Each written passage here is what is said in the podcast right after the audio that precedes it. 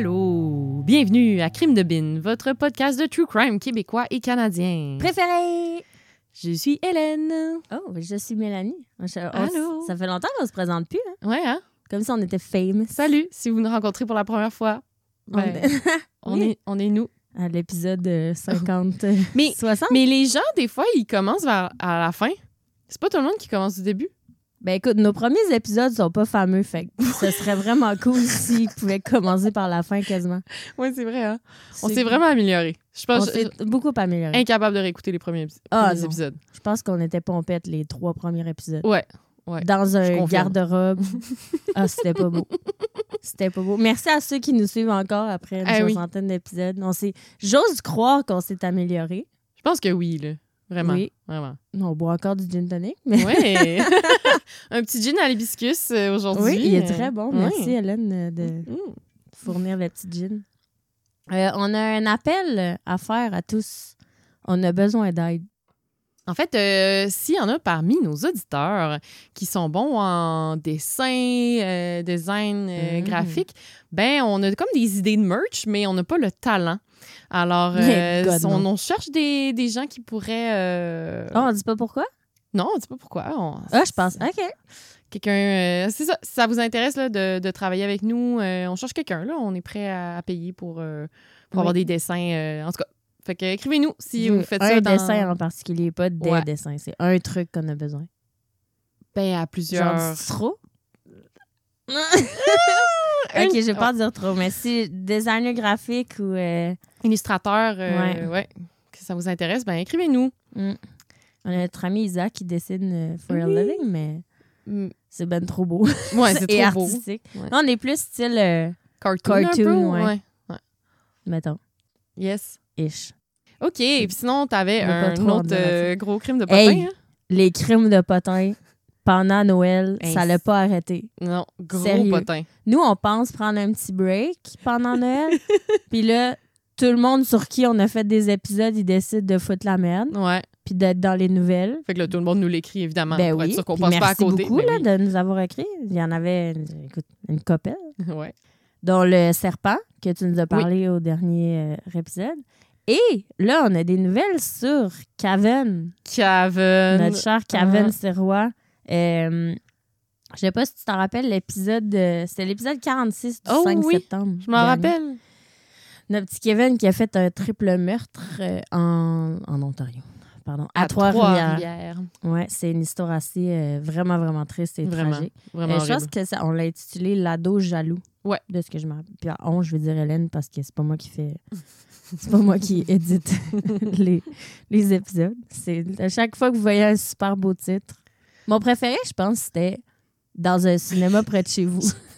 Je me trouvais vraiment drôle quand j'ai trouvé. C'est l'épisode Des fois, j'ai de- pas vraiment d'inspiration. C'est- Ils sont plus plates, mais... euh, Ouais, non. Mm. Mais en tout cas, bref, Mm. l'épisode de, de Kevin Sirois du 46, euh, l'épisode 46 du 5 septembre 2022, euh, il a fait un triple meurtre à Trois-Rivières et euh, il était interné à Philippe Pinel. mhm. C'est une institution de psychiatrie. Colin, je l'ai même. Comme un hôpital Psychiatrie psychiatrique. légale, Ouais. que Ouais. cela dit.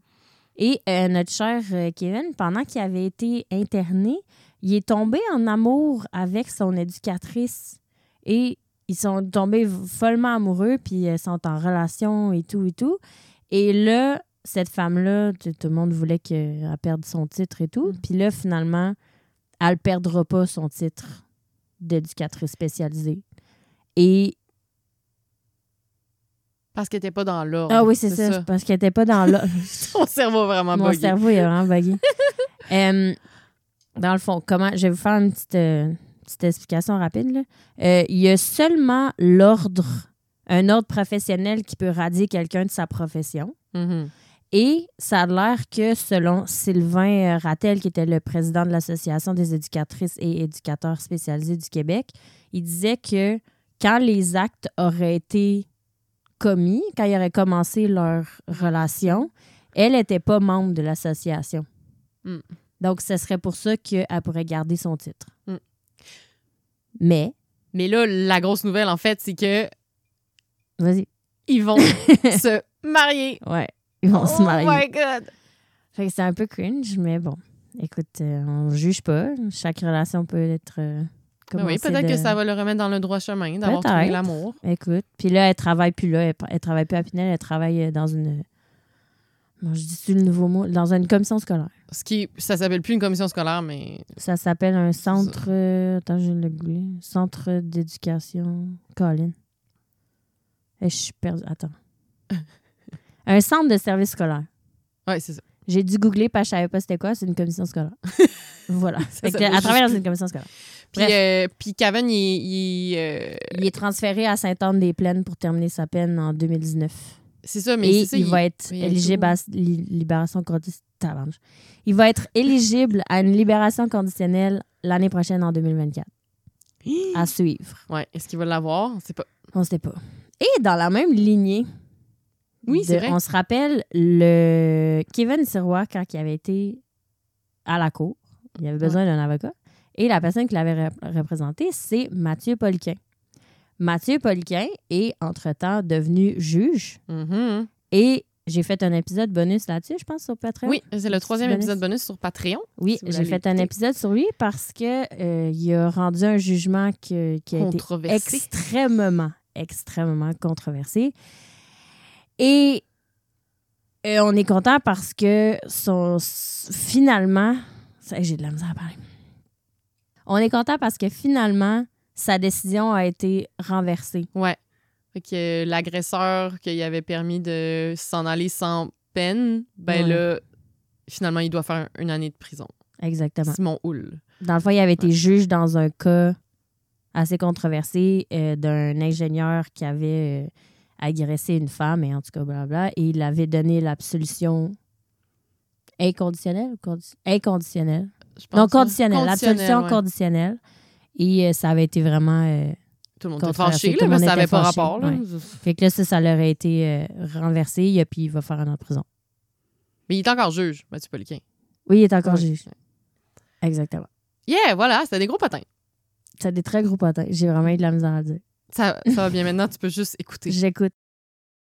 Alors aujourd'hui, je te raconte l'histoire de Julie Boisvenu. C'est comme un cas euh, marquant pour, euh, le Québec, ouais, pour le Québec ça. et le Canada, en fait. Ouais, je vais te raconter pourquoi plus tard. OK. Alors, euh, mes sources, il y a une chaîne YouTube. la cha- YouTube. Une La chaîne YouTube.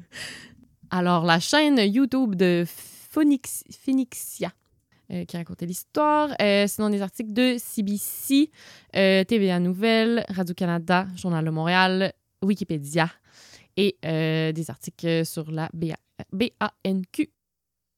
Et aussi, euh, oui, c'est vrai, il y a un podcast euh, sur euh, audio, euh, ma version des faits avec euh, Isabelle Richer. Ah oui. Euh, c'est les épisodes 1, 2, 3 qui parlent de ce cas-là. Les trois Un, premiers deux épisodes. et trois? Ouais. Tabarnouche.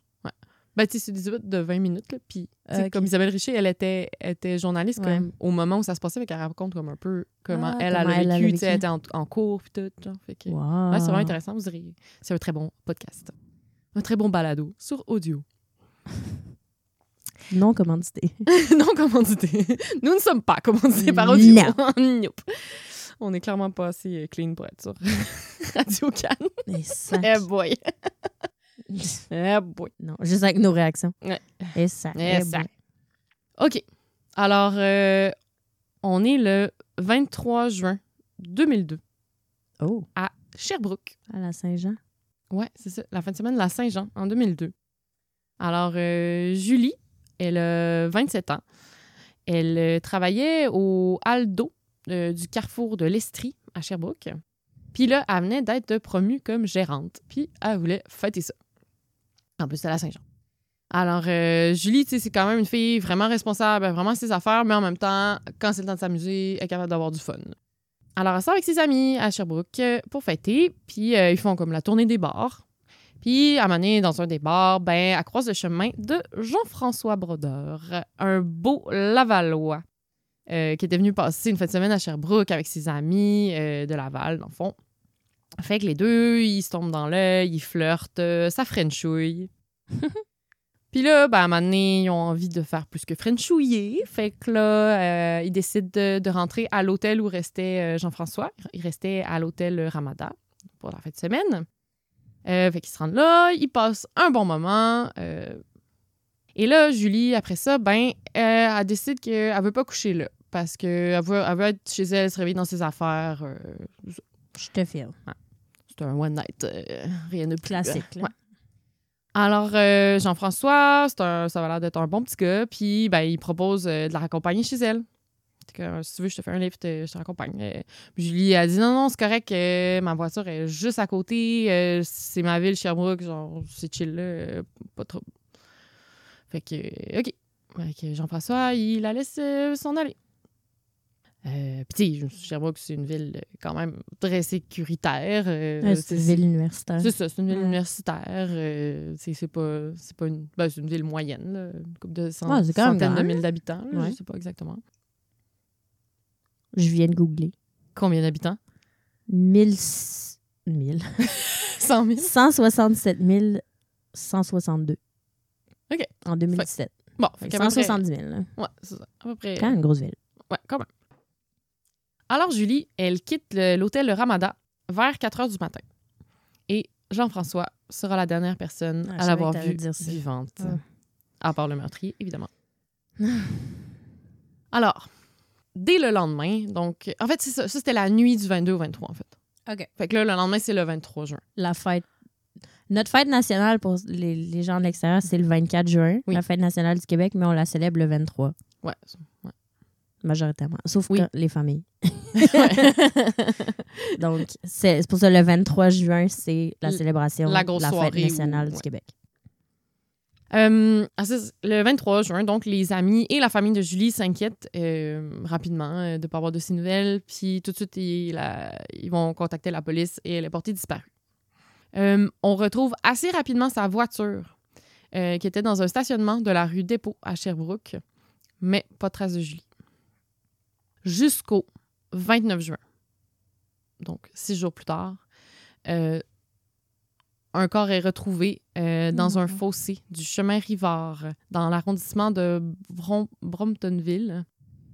Et euh, l'autopsie révélera qu'elle a été agressée sexuellement et battue.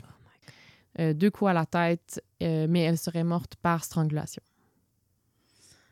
OK.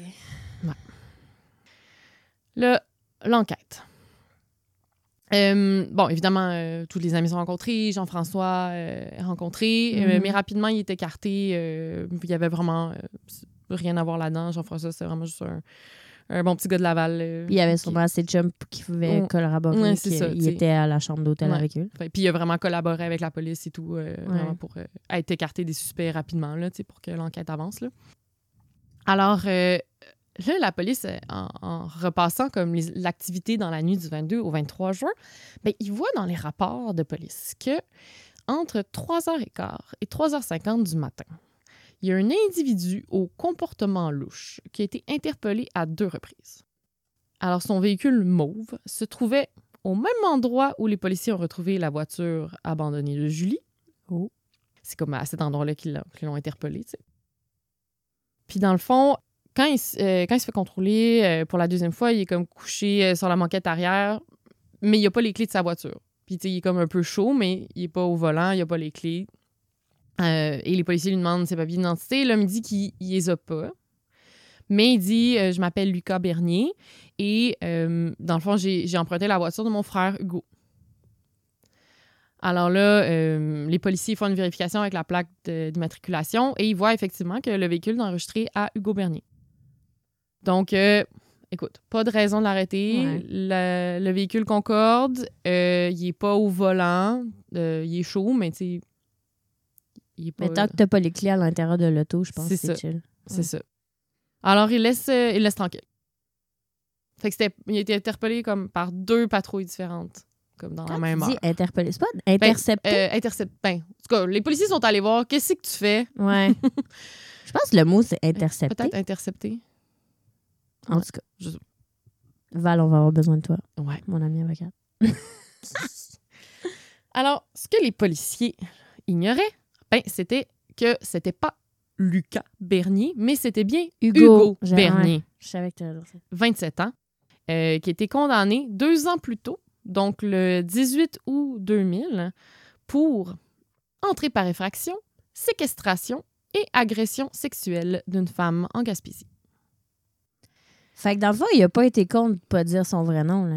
Ouais, ouais, parce que s'il avait dit son vrai nom, Il l'aurait arrêté en fait, il était sous condition Ah, c'est ça. au moment. À ce moment-là, là, il n'était pas en liberté euh, absolue. Il n'avait pas le droit de consommer de l'alcool. C'est une de ses conditions.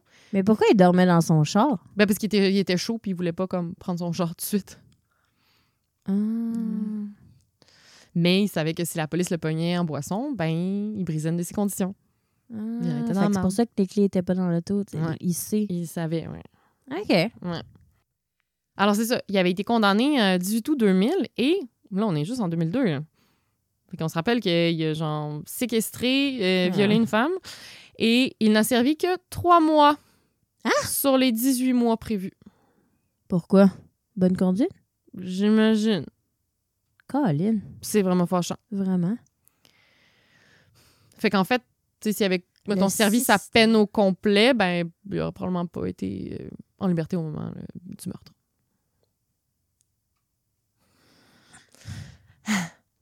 Mais en même temps, si ça avait pas été Julie, ça aurait été quelqu'un d'autre. Ouais, peut-être qu'il aurait, Plus il tard. aurait- après sa sentence au complet, il aurait probablement récidivé parce que clairement. Parce qu'un an et demi, c'est pas long, là. Non, c'est vraiment pas long. Euh, autre détail que les policiers ont découvert, euh, en parlant à des témoins, puis en regardant, il y avait des caméras de surveillance dans la ville, mais il y en avait pas. Il y en avait, mais la moitié fonctionnait pas. En tout cas, fait qu'on ça les a pas tant aidés à tout revoir ce que Julie a fait autour de Mhm. 4 heures du matin. Mais ce qu'ils réussissent à, à- à découvrir, c'est que Julie, euh, dans le fond, la voiture de Julie aurait percuté une borne d'incendie à 4h25 du matin. Fait que peu après qu'elle ait quitté l'hôtel, elle aurait comme fait un petit accident en fonçant dans une borne fontaine. OK. Ouais. Et- OK. C'est elle qui conduisait? Mais c'est ça. Malheureusement, ça, on le sait pas. Est-ce que c'est elle qui conduisait, était un peu saoule? En fait, c'est ça. Les policiers ils pensent pe- peut-être que ce serait à Elle ce moment-là que Hugo l'aurait vu.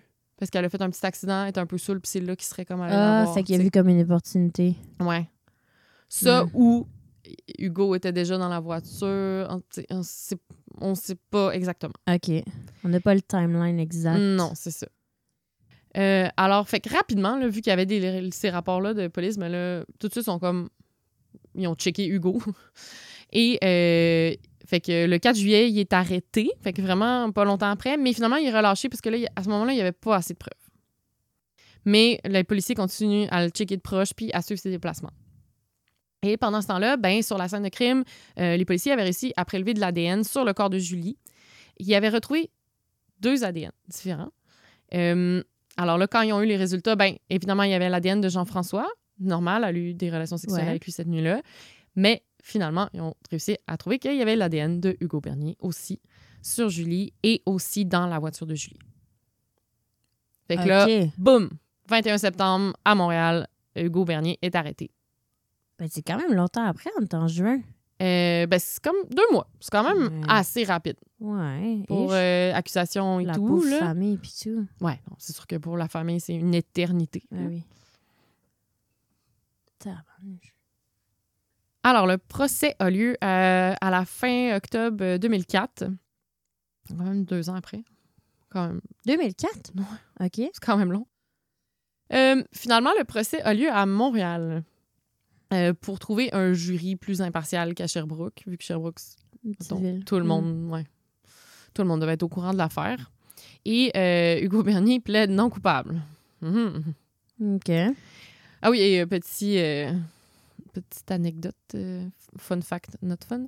Euh, l'avocat de Bernier, c'est Marc Labelle, qui était aussi l'avocat de William Fife et euh, de Carla Homolka euh, pendant sa demande de libération conditionnelle. Non. C'est ouais, c'est vraiment En fait, il- Ah! vraiment dans beaucoup de cas, Marc Labelle, genre, il, il a représenté des cas vraiment difficiles, là, genre. Ben, Five puis Ah. Omeka, comment? Ouais, quand même. Ta. Fait que c'est ça, il était l'avocat de, de Hugo. OK. Pendant le procès, ben là, il y a deux témoins importants qui sont appelés à la barre, qui sont pour la, pour la couronne, là, qui mettent euh, Hugo dans la marde. Alors, le premier, c'est Reynald Lemieux, qui est un ami d'enfance d'Hugo. Et lui, il dit que euh, le 23 juin à 8 h du matin, donc quelques heures après le Mhm. meurtre. là. Euh, Hugo, il est arrivé chez Reynald à Montréal. Euh, il était sous, il était désorienté, puis il répétait qu'il avait fait quelque chose de grave. Oh. Il a dit, citation, J'ai fait une gaffe, j'ai tué quelqu'un et j'ai le souvenir d'être d'être par-dessus elle. J'ai le souvenir qu'elle l'étouffe. J'ai un gros problème, il faut que je me fasse aider. Hein? Qui a dit ça à son ami Reynald. Sur le coup, Reynald, il se dit qu'il est sous, puis qu'il dit n'importe quoi. C'est sûr que tu penses pas Non. littéralement, OK, il vient. tu sais. Il vient de tuer quelqu'un. Tu tu penses pas au pire. Mais quand le corps de Julie est découvert, c'est là que Reynald il fait comme oh shit. Ouais, il fait un plus un. Ouais, ça se pourrait vraiment que ce soit lui. Euh, mais Reynald, il avait quand même un gros dossier criminel. euh, puis il était encore sous, en probation à ce moment-là, puis il voulait comme vraiment pas être mêlé à cette affaire-là. Fait que sur le coup, il a rien dit. Mais euh, il a fini par en parler à son agent de probation. Puis là, son agent de probation a fait comme ben, je peux pas le faire pour toi, mais tu sais c'est quoi la bonne chose à faire. Ouais. Fait que là, finalement, après cette rencontre-là avec son agent de probation, il a décidé d'appeler la police et de raconter ce qu'il savait. Good job. T'as pris la bonne décision, Reynald. Et tout de suite, la police le prend quand même au sérieux parce que euh, les détails concordent avec ce que la police savait. Tu sais, C'était pas sorti dans les journaux qu'elle avait été étranglée, tu sais, puis que comme... Ah, OK. Fait que c'était comme, oh, ça, l'histoire concorde, tu sais. Ensuite, il y a un deuxième témoin euh, qui était le co-détenu de Hugo après son arrestation, au fond. OK. Il aurait fait des aveux à lui aussi? Comme ton- ton, ton histoire. Ouais, dans l'histoire que j'ai racontée. Mais lui, c'était un- policier. Ouais, lui, euh, c'est ça. Là, c'était pas un- c'était juste un co-détenu, genre, Ok. mais ils racontent tout le temps, tout à leur co-détenu. C'est calme. Il me semble, euh, j'ai jamais fait de prison, mais il me semble la règle numéro un, c'est tu fermes ta gueule. Je sais pas. Euh, Mais good for us, là, qu'il Ben oui. s'ouvre, là. mhm. C'est une bonne chose, mais. Fait que dans le fond, là, Hugo, il parle avec son co-détenu, puis là, il pose des questions sur les preuves ADN, tu sais, puis là, tu sais, comment, qu'est-ce qu'on fait quand il y a des preuves ADN, puis là, le co-détenu est comme, hey, man, s'il y a de l'ADN, euh, t'es faite, là, rien à faire. Ouais. Fait que là, euh, il demande, ben, toi, pourquoi t'es en prison? Qu'est-ce que t'as fait? Fait que là, Hugo, là, Boum! Tu lui demandes jamais ça non plus. Ouais, mais là, il l'a demandé, puis boum, Hugo, il décide de tout raconter. Ah, OK. Ben, tant mieux, qu'il Ben oui, tant mieux, écoute. Fait que là, ce qu'il a De raconté... A à Z, là. Ouais. OK. Fait que là, ce qu'il a raconté, ben, écoute, ça, c'est une version, clairement, c'est pas tout vrai, parce que là, je, je- je te raconte, puis il y a une inf- information fausse dès le début. Fait que là, il dit au co-détenu qu'il a, il a vu une fille faire un accident de voiture. C'est là qu'on pense que. ouais. c'est probablement que, là qu'il aurait vu Julie. Puis il, il dit qu'il était allé la voir, puis qu'elle était assez saoule, mais il dit que c'était une prostituée. Hein? Qui n'a pas rapport. Fait que, il dit- Mais peut-être qu'il pensait ça. Peut-être qu'il pensait ça. OK. Euh, fait que là, il dit qu'il aurait offert de prendre le volant puis de la reconduire chez elle. Que Julie, elle aurait accepté et elle aurait pris la place passager. Mais là, Hugo, à la place de l'amener chez elle, ben, il l'amène dans un champ. Euh, il l'aurait agressé dans la voiture. Euh, Pour ceux qui ont trouvé de l'ADN. ouais. Julie, elle aurait comme coopéré comme pour comme question de survie, tu sais, en se disant Mhm. si je coopère, tu sais. Elle dit je, je me débattrai pas, mais s'il te plaît, fais-moi pas mal, puis je dirai rien à personne, tu sais. Puis, euh, mais à un certain moment, Julie, elle aurait comme eu peur. Puis là, là, ce serait, elle se serait comme finalement débattue. Puis c'est là que Hugo se serait comme fâché. Puis là, il l'aurait frappé à la tête, puis il l'aurait étranglé. Fait qu'il dit que après ça, il a laissé le corps dans le Que- champ, puis euh, il, aurait, il aurait conduit la voiture jusqu'où sa voiture était. Ce qui est quand même un témoignage qui fit vraiment avec Oui. ce qu'on sait. Vraiment, vraiment. C'est probablement très, très proche de la réalité, là, probablement Ouais. à quelques, quelques détails près. Alors, le co-détenu, ben, en entendant le témoignage, il est vraiment révolté. Parce que euh, lui, dans le fond, il avait déjà eu une, une conjointe qui avait deux filles, puis il aimait vraiment ses filles. C'est vraiment comme ses, filles à lui quasiment. Puis à donné, euh, une, une des filles, quand elle était ado, euh, est revenue à la maison en détresse, puis elle venait de se faire violer par trois gars. Puis là, il dit qu'il est devenu fou là, quand il a appris ça, puis il voulait juste comme tuer les gars. là. Raison. Euh, puis quand il a vu la photo de Julie dans les, dans les médias, il a comme revu Oh. la, l'ado, genre sa belle-fille qui aimait vraiment, puis il s'est dit comme... les gens qui, qui font ça à des filles, ça, c'est vraiment révoltant. Fait que, fait que quand il a entendu le témoignage, ben, il s'est dit qu'il faut, faut que je parle, genre, faut que, faut que je raconte ce que je sais. Fait que bravo qu'au détenu Oui. d'avoir euh, d'avoir raconté ça. Fait que là, il y a ces deux témoignages-là qui sont assez incriminants. Il y a Assez. l'ADN d'Hugo dans la voiture Mhm. sur Julie. Il y a les policiers qui l'ont vu la nuit du meurtre, qui l'ont intercepté. Qu'est-ce qu'il va raconter? Parce que là, il plaide non coupable. pleine lui. non coupable. Ouais. Fait que là, je te raconte la version Ah, d'Hugo. tabouin. Attention, t'es pas prête. Alors, Hugo, il dit que le soir du 22 juin, il est sorti avec son ami Bruno. Puis, ils ont fait la tournée des bars et il serait, entre autres, allé dans un bar de danseuses. Mais Hugo, là, il aime pas ça, lui, les danseuses. Il est Ah, vraiment non. juste allé à cause de son ami. Puis il buvait pas d'alcool, j'imagine non plus. Non, je pense qu'il dit qu'il buvait de l'alcool quand même. au moins. Mais il aime pas ça, là. Non, il aime pas ça, les danseuses. Non, non, non.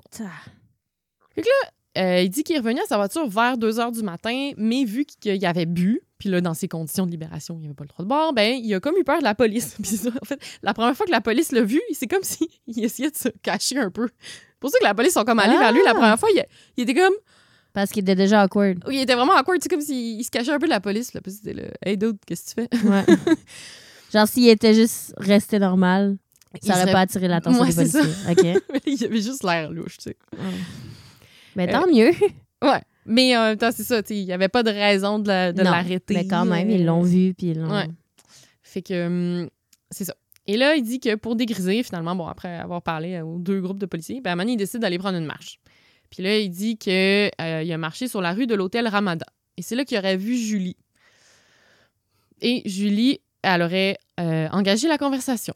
Puis elle a dit. euh, Ah oui, parce que lui, il, il boitait un peu. Il marchait avec une canne. OK. C'est pour ça qu'elle a engagé la conversation. Ouais, elle aurait dit Qu'est-ce que qu'est-ce que t'as au pied? OK. Fait que là, il parle un peu, euh, blablabla. OK, bonne soirée. Puis là, euh, je pense que c'est Hugo qui a dit J'espère qu'on va se revoir. Puis là, ils marchent chacun de leur bord. Mais finalement, quelques minutes plus tard, euh, Julie, elle arrive derrière lui. Puis elle, il dit Hey, ça a pas été long, on s'est revus. Fait que là, elle lui offre un lift. Il accepte. Même si il est presque rendu à sa voiture qui est genre à 500 mètres de là. Ça n'a comme pas de sens. Fait que là, il jase dans la voiture. Puis là, Hugo, là, il est tellement drôle. là. Funny, funny guy, là. Écoute, Ben il non. a fait rire. Puis là, elle rit tellement. Qu'elle fonce dans bonne une bonne fontaine. Impossible. Ouais. Fait que là, euh, c'est ça. Il dit qu'elle fonce dans la bonne fontaine, puis là, qu'elle était saoule, puis là, elle, dit, il dit, elle se met à pleurer euh, parce que là, elle a brisé son char, puis tout, puis elle est dans le mal, puis là, lui dit, pour la réconforter, « Ah, tu diras à la police que c'est moi qui conduisais. » Et qui est gentil. Et extrêmement drôle. Oui. Mhm. Alors là, elle le reconduit à sa voiture et là, à ce moment-là, il met sa main sur sa cuisse. Et là, il dit J'ai pas le tour avec les femmes. Puis Julie, elle répond Ben, t'es pas si pire. Et là, ils s'embrassent. Cette histoire-là est vraiment. Je suis tellement en tabarnak, j'ai même pas de mots. Genre, comment il a osé raconter ça, sérieux? Ok. T'as pas entendu le pire. Ah! Et là, il dit euh. On va-tu jaser ailleurs? Puis là, euh, Julie, elle accepte. Puis c'est elle qui l'a ramené jusque dans le champ. C'est elle qui a dit Ah oui, on va dans ce champ-là. Puis lui, il savait pas où il allait. Vous devriez voir la face de Mel en ce moment. Tabarnak. Euh, fait que là, il décide de faire l'amour, je vais mettre des gros guillemets là-dessus, sur la banquette arrière. Mais euh, Julie, elle lui demande de pas venir euh, en elle. Il dit OK et il s'essuie avec son T-shirt. Parce que c'est qu'il explique comme l'ADN qu'il. Euh, et après, il demande s'ils vont se revoir, mais non, Julie, elle veut pas de chum. Puis là, après ça, il aurait refait l'amour avec des gros guillemets. Et là, J'ai le goût de tout péter. là, il, attends, il explique. Il explique comment Julie serait morte. OK? Dit que pendant qu'il faisait l'amour une deuxième fois, il y avait une main sur la banquette et une main sur la portière. Puis là, il faisait chaud, parce que c'était le mois de juin. Fait là, la main sur la banquette, elle aurait glissé. Puis là, la main sur la, la portière serait tombée. Puis là, son coude serait tombé sur la gorge de Julie. Là, il a essayé de reprendre son équilibre, fait que son coude est resté un quelques secondes sur le cou de Julie. Puis là, il s'est relevé. Puis là, elle était comme couchée là, puis elle bougeait pas. Puis là, il pensait qu'elle niaisait. Mais non, elle respirait plus.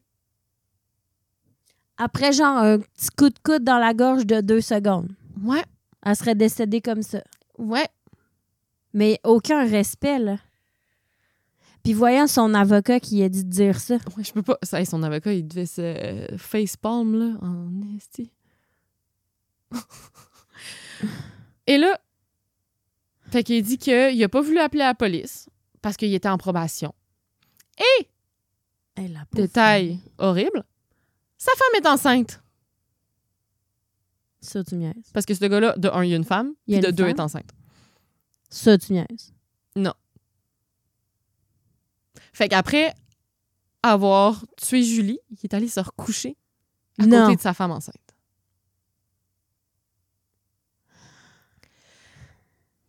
J'ai goût de tout péter. Fait que là, il dit, voilà, conclusion, ben oui, j'ai tué Julie, mais c'était un accident. C'est pas Vrai? vrai? que quand que les gens ils sont pas là pour se défendre, tu peux vraiment dire fucking n'importe Eh. quoi. C'est Mais- dégueulasse. Pour vrai, il y en a, ça arrive quand même souvent là, que les, les tueurs ils essaient de justifier avec des Ouais, oui, histoires mais niaiseuses, là- mais celle-là, c'est une des pires, pour vrai. Elle est niaiseuse de chez niaiseuse, Vraiment. cette histoire-là. Vraiment. Je peux pas croire qu'il a dit ça à son avocat, puis son avocat il a dit oui, vas-y, go, on, on fait cette défense-là. Vas-y, mon chum, mon gars. Plaide non coupable. Voyons donc. Ridicule. La pauvre famille, aucun Mhm. respect. Ah ouais, la, fa- la famille devait capoter quand il a raconté ça, là. Puis en oh my plus, God, ça devait tellement être blessant, là. Puis il dit qu'il pensait que c'était une prostituée à son En dé- plus. co-détenu, puis que... Mm. C'est quoi, il fait passer la petite fille qui vient de tuer pour une prostituée qui va coucher à avec n'importe qui Mm. comme ça dans des champs puis dans des... Voyons Ça n'a donc. pas de sens, là. Hey, gros dégueulasse. Mhm. Mhm. Ah, je mange pas mes mots, mais collé qu'il le mérite, là. Mhm. Sérieux. Il y a une preuve qui n'avait pas été divulguée en cours. Puis la preuve, c'était que Hugo Bernier avait confessé à la police. Mais euh, la juge, qui, dirait- qui, qui était au procès, elle avait décidé que cette preuve-là ne pouvait pas être utilisée parce que les policiers seraient allés trop loin dans l'interrogatoire. Donc, euh, la Mm. déclaration n'aurait pas été libre et volontaire, selon elle. Il aurait été, les policiers auraient été trop insistants. Un des policiers aurait été hostile et intimidant et ils auraient bafoué son droit au silence, entre autres en disant, euh, il lui disait comme, si tu dis rien, ça va te nuire pour le procès. Ce qui est faux. OK. Parce qu'il a le droit. Parce qu'il a le droit de garder dire. le silence. Ça fait partie des, des droits. Donc, euh, ça n'avait pas été divulgué en cours, mais tu sais, c'est tout, euh, c'était tout enregistré. là. Tout son, ce qu'il avait raconté aux policiers. Là.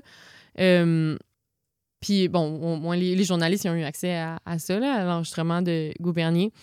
Puis, ce qu'il dit aux policiers, c'est qu'il il avait, il avait poussé Julie dans la voiture euh, parce qu'elle voulait pas embarquer.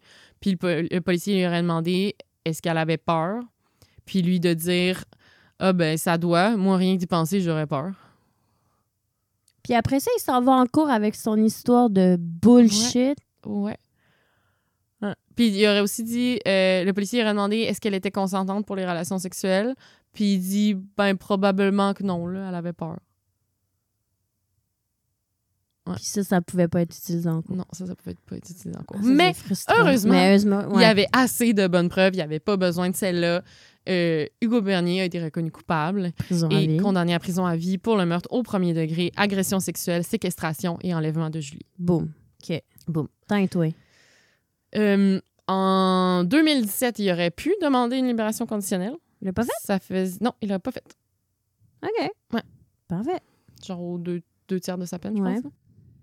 Alors, euh, Hugo Bernier sera admissible le 21 septembre 2024 à des permissions de sortie sans escorte et même une semi-liberté. Et, le, et trois ans plus tard, le 21 septembre 2027, il pourrait être admissible à une libération conditionnelle totale. OK. Il va s'en passer les affaires en 2024. Ouais, hein. Mais ça peut, ça peut toujours être refusé. Si Ouais. il est encore jugé comme, comme un danger pour la société, ils peuvent Ouais. le garder en prison euh, éternellement, pratiquement. Là. Euh, et là, pourquoi, Tu vas me dire, pourquoi cette histoire-là est importante? Toi, t'as- tu la Ouais, connaissais c'est pas, c'est hein? exactement ça que je me demandais. En Tu as fait- dit que c'était important pour dans l'histoire du Québec et du Ben, en Canada. fait, le nom qu'on connaît, c'est un peu moins le nom de Julie aujourd'hui. C'est le nom de son papa, qui est Pierre-Hugues Boisvenu, qui est un sénateur Oh! canadien, euh, donc qui siège au Sénat. Euh, et en fait, on, on le connaît parce que euh, Pierre-Hugues, il a transformé sa rage et sa, et sa tristesse en... et il a fait de l'histoire de Julie son combat. Fait que lui, dans le fond, euh, il est devenu comme un, un avocat, ben, un, un, Porte-parole? un porte-parole des familles des victimes parce qu'il trouvait que les familles des victimes étaient vraiment mal représentées dans le Mm. système de justice puis que le système de justice était vraiment juste tout le temps du côté des, euh, des accusés. 100 Euh, fait que c'est ça, il dit euh, Julie est devenue ma bougie d'allumage. J'ai regardé en avant en me disant que ce n'était pas possible que les familles de victimes soient aussi oubliées dans le système de justice. Ça a été ma révélation. Fait que, c'est ça, à l'époque, il y avait vraiment pas beaucoup de ressources qui étaient allouées aux proches des victimes. Puis, tu sais, mettons, exemple qui, qui, disait en entrevue à Mané, il disait pendant le procès, euh, tu sais, il apprenait par les journalistes plutôt que par l'avocat ou les policiers que le procès allait être à Montréal finalement. Ça arrive tellement trop C'est- souvent, c'est- ça. c'est Dans capoté, plein d'histoires qu'on a racontées, les, Mm. les gens y apprennent des fois que ton enfant est décédé par les C'est journaux. ça, là, ça n'a pas de sens. Ça n'a aucun Non. sens. Puis euh, euh, il dit que. Ah oui, c'est ça, quand il avait demandé au procureur, tu sais, pourquoi, genre, pour- pourquoi on apprend ça par les journalistes, puis le procureur a dit, ben, c'est qu'on représente pas la famille, on représente le public. Qui était vrai Ah! à l'époque, mais en Oui, même temps, ça a tu pas de sens. ça, ça n'a pas de sens. Ça n'a pas de sens que c'était Hey, un ça. petit euh, téléphone, là. Hey, Ben oui. by the way, euh, Ben, voyons. ça, moins que tu l'apprennes dans les journaux, tu. Puis, euh, Fait que là, ça allait changer les choses? Ouais, quand même, c'est ça. Fait que, tu sais, ils sentaient que les familles des victimes n'étaient pas les bienvenues dans les salles de cours. tu sais. Ils sentaient comme qu'ils n'avaient pas leur place. À l'époque, il avait reçu seulement 600 dollars d'indemnisation pour le meurtre de sa fille. Euh, fait que c'est ça, dans son travail, dans le fond. Fait que là, entre autres, ce que ça a changé... euh, je veux dire, on parle pas de Ah, ça fait 1920. 20 ans. C'est pas, pas si vieux. C'est dans des années Ouais. 2000. Puis euh, il dit que, dans le fond, ça l'a mené à... Maintenant, il y a des meilleures prestations qui sont offertes aux familles endeuillées à la suite d'un crime. Entre autres, ça, ça, ça l'a changé. Euh, en 2002, euh, donc la même année que du du meurtre de Julie, il a fondé l'Association des familles de personnes assassinées ou disparues, l'AFPAD, qui est venue en aide à des centaines de familles depuis. C'est quand même ça, c'est ça, c'est une de ses plus grandes réalisations. C'est quand même euh, un, organisme, une, asso- une association très connue. Il a aussi fon- euh, il a été cofondateur du centre Le Nid, qui est un refuge pour femmes abusées à Val d'Or, et un camp pour des jeunes défavori- défavorisés en Estrie. Wow! Ouais. Et là, c'est tellement horrible. Le, le pauvre monsieur ben, et la pauvre madame, là, on, on connaît moins la, la, la mère de Julie. là. Euh, C'est vraiment lui qui était dans les médias. Mais en 2005, leur autre fille, Isabelle, euh, la sœur de Julie, a meurt dans un accident d'auto. Comme la misère à le dire. En Abitibi, alors Ben, qu'elle elle se rendait rejoindre la famille pour le temps des fêtes. C'est... Ah! C'est tellement horrible, là, comme Oh. à quel point le, genre, ça, genre, le malheur s'abat sur cette famille-là. Ça Leurs pas de deux sens. filles de manière tragique. Là, ont Vraiment. là. Fait qu'au moins, il leur reste euh, un fils qui s'appelle Christian. J'étais- j'ai- genre, quand j'ai vu ça, j'ai genre cherché s'il y avait d'autres enfants parce que j'étais comme à quel point genre ta vie a plus de sens si tu perds tous tes enfants, genre comme ça? Que de manière fucking horrible. horrible. Mhm. Oh, Hélène a pleuré. oh my Une de gin, god. ça va m'aider. OK. Euh, en- famille. on revient dans le positif. OK. Fait que là, si- s'il y a ça qui se passe pendant tous ces efforts qu'il mène tu sais, pour les familles des victimes. Le, en 2010, il devient sénateur. Euh, il s'était comme rapproché un peu de, de- des conservateurs de Stephen Harper qui était au pouvoir à ce moment-là.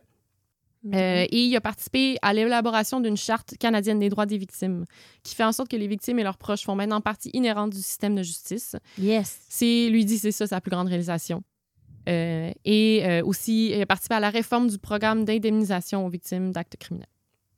En Wow. mars 2013, il se voit décerner l'ordre de la Pléiade par le président de l'Assemblée nationale du Québec et le et vice-président de l'Assemblée parlementaire de la francophonie à titre de chevalier. On a ça? L'air. Des chevaliers. OK. Et aussi un autre ben, petit truc, mais en même temps gros truc, les caméras de surveillance au centre-ville de Sherbrooke fonctionnent bien Ah maintenant. bon? Mhm. C'est plate que ça prenait ça, mais Mm, écoute. ouais. Et aussi, il a contribué à faire abolir la clause de la dernière chance. Dans le fond, qui permet, euh, c'était une clause qui permettait aux meurtriers de demander une, une libération conditionnelle après avoir purgé au moins 15 ans de, de leur peine. OK. Fait que dans le fond, ça, je pense que c'est en 2010 que ça a été fait. Fait que tous les. con- Dans le fond, ceux qui ont été condamnés avant 2010, après 15 ans, ils peuvent demander une demande de libération, mais ceux après, non. Donc, comme- jusqu'en 2025, il va en avoir encore. Ouais, mais après ça, ils vont devoir purger plus longtemps de leur peine avant de pouvoir euh, Mhm. être libérés. Ou les meurtriers, ça. Euh, Bonne affaire. quand même. C'est quoi cette Ben- clause-là, anyways? Fuck that. Ben, T'as prison à que- vie, t'as prison à vie. C'est sûr que ça dépend, mettons, meurtre premier versus. Je sais pas. Non, non. Non, non. T'es prison à vie, c'est- il y a une raison. Ouais, mais non, c'est ça. Prison à vie. Mais c'est ça. Meurtre, 15 mais ans. pr- meurtre premier, c'est tout le temps prison à vie. Fait que, tu sais, Ah eux, oui? effectivement, genre, tu veux pas les voir dehors avant, Non. avant 25 ans, tu sais. Euh, mais c'est sûr que, le, le- le système canadien est quand même basé sur la réhabilitation. Puis, comme, dans beaucoup de cas, ça marche. Mais, mettons, dans le cas d'Hugo Bernier, Mais clairement, dans ça beaucoup de cas, il y a la récidive aussi. là. Mais c'est ça, dans beaucoup de cas, ça marche. Mais des cas de. de, de- c'est ça, comme Hugo Bernier, ben non. Euh, il a aussi fait de la prévention contre la drogue du viol. Il a distribué des, des pamphlets pour prévenir les jeunes filles euh, de la drogue du viol, puis également prévention au niveau des chums pour dire surveiller le verre de vos blondes. Et là, là, je me demandais, mais. Parce que je- je- ai entendu parler quelques fois de. de hein, comment il s'appelle? Jean- Jean-Hugues Comment il s'appelle? Pierre-Hugues. Pierre-Hugues. On avait. On sait ça, on en a entendu parler de Pierre-Hugues. Puis j'étais comme, mais pourquoi on l'aime pas plus que ça? Parce que, tu sais, il est comme. Ah, il est vraiment. Tu sais, il a fait tout ça. Genre, c'est c'est malade. C'est un genre. chevalier en plus. Ouais. Mais c'est qu'il y a eu comme. Il a dit des choses un peu controversées. Oh non. Ouais, c'est ça. Fait que, tu sais, mettons. euh, ben, il s'est comme un peu associé à, à des mouvements un peu d'extrême droite dans les dernières années. Euh, genre, il était actif sur le groupe de la meute. là. Oh, Ouais. fuck. Ouais. Puis, euh, Why? À Mané, il, a- dit quelques énormités, genre, à Mané en entrevue en parlant de la peine de mort, il aurait dit Moi, je dis toujours, dans le fond, il faudrait que chaque assassin ait le droit à sa corde dans sa cellule. Il décidera de sa vie. Hey! C'est quand même trash. Mais après, Wow. il s'est rétracté, puis il a dit qu'il n'aurait pas dû faire une telle déclaration publiquement et qu'il est allé un peu loin, puis c'était inapproprié. Puis il a aussi dit sur les personnes vivantes. Il a aussi dit sur les personnes vivant avec un problème de santé mentale, je le cite, Ah, ces gens ne prennent pas leurs médicaments, consomment boissons, drogues et deviennent des bombes ambulantes. Ça va, la généralisation, les Ouais. préjugés, les problèmes, les... Tabarnak. Fait que là, c'est un peu pour ça qu'on on, on n'est pas genre, ouais, Pierre-Hugues euh, à Ok. 100 Euh, Mais bon, écoute, je vois ça.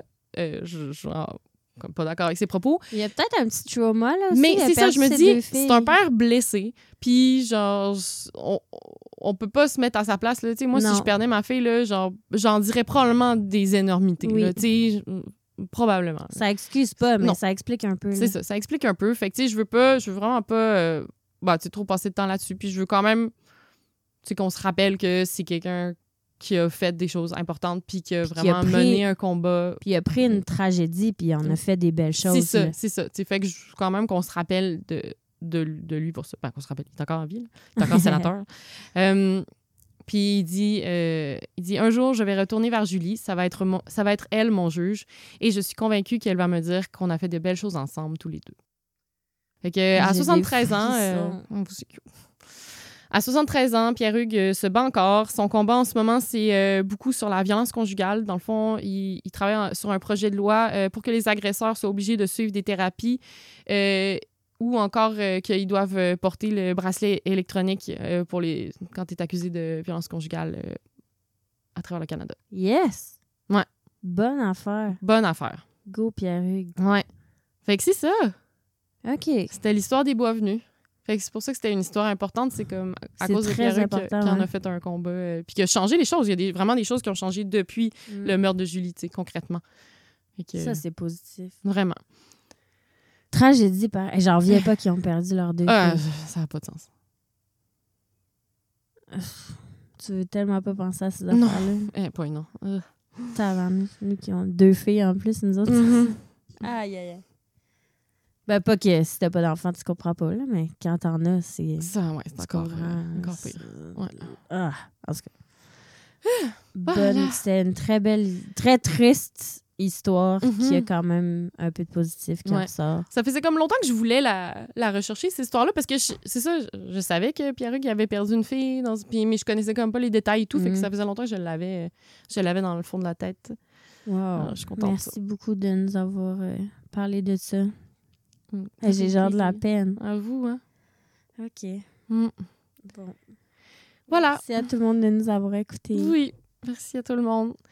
Puis, euh, Puis un rappel, euh, si jamais euh, vous connaissez un graphiste ou si vous êtes graphiste vous-même, Ouais. on a besoin de quelqu'un qui sait dessiner des cartoons. oh yeah! Voilà. OK. Et euh, c'est ça. Si vous n'avez pas assez de nos épisodes, ben allez euh, sur Patreon. euh, L'abonnement Bin Deluxe à 10 Vous avez un épisode de plus par mois, en plus des épisodes en avance. Puis on fait des histoires un peu plus croustillantes. Hey, là, la- en fait, celle-là qui est sortie juste avant celle-là, mais on l'a pas encore enregistrée. on le fait dans le désordre. mais Mel, t'es pas prête, là. ah non? Oh my god, c'est la pire histoire que j'ai jamais recherchée de ma vie. Tabarnouche, OK. Ouais. Veut dire qu'il y a des gens qui nous écoutent en ce moment qui l'ont entendu, Ouais. puis moi, je l'ai pas Ok, encore ouais, entendu. l'épisode bonus de février, genre. Dites-moi le euh, Préparez-vous. Âme sensible, s'abstenir. Ouh là là, OK. Voilà. OK. On va aller enregistrer ça live. J'ai hâte. On a besoin de mon gin tonic. Ouais. Bon, ben, on se voit euh, dans une semaine, deux, trois, je sais plus. Deux. OK, deux. Comme si on faisait pas tout le temps ça. Merci beaucoup de nous avoir écoutés. On vous aime fort. Bye. À la Bye. prochaine.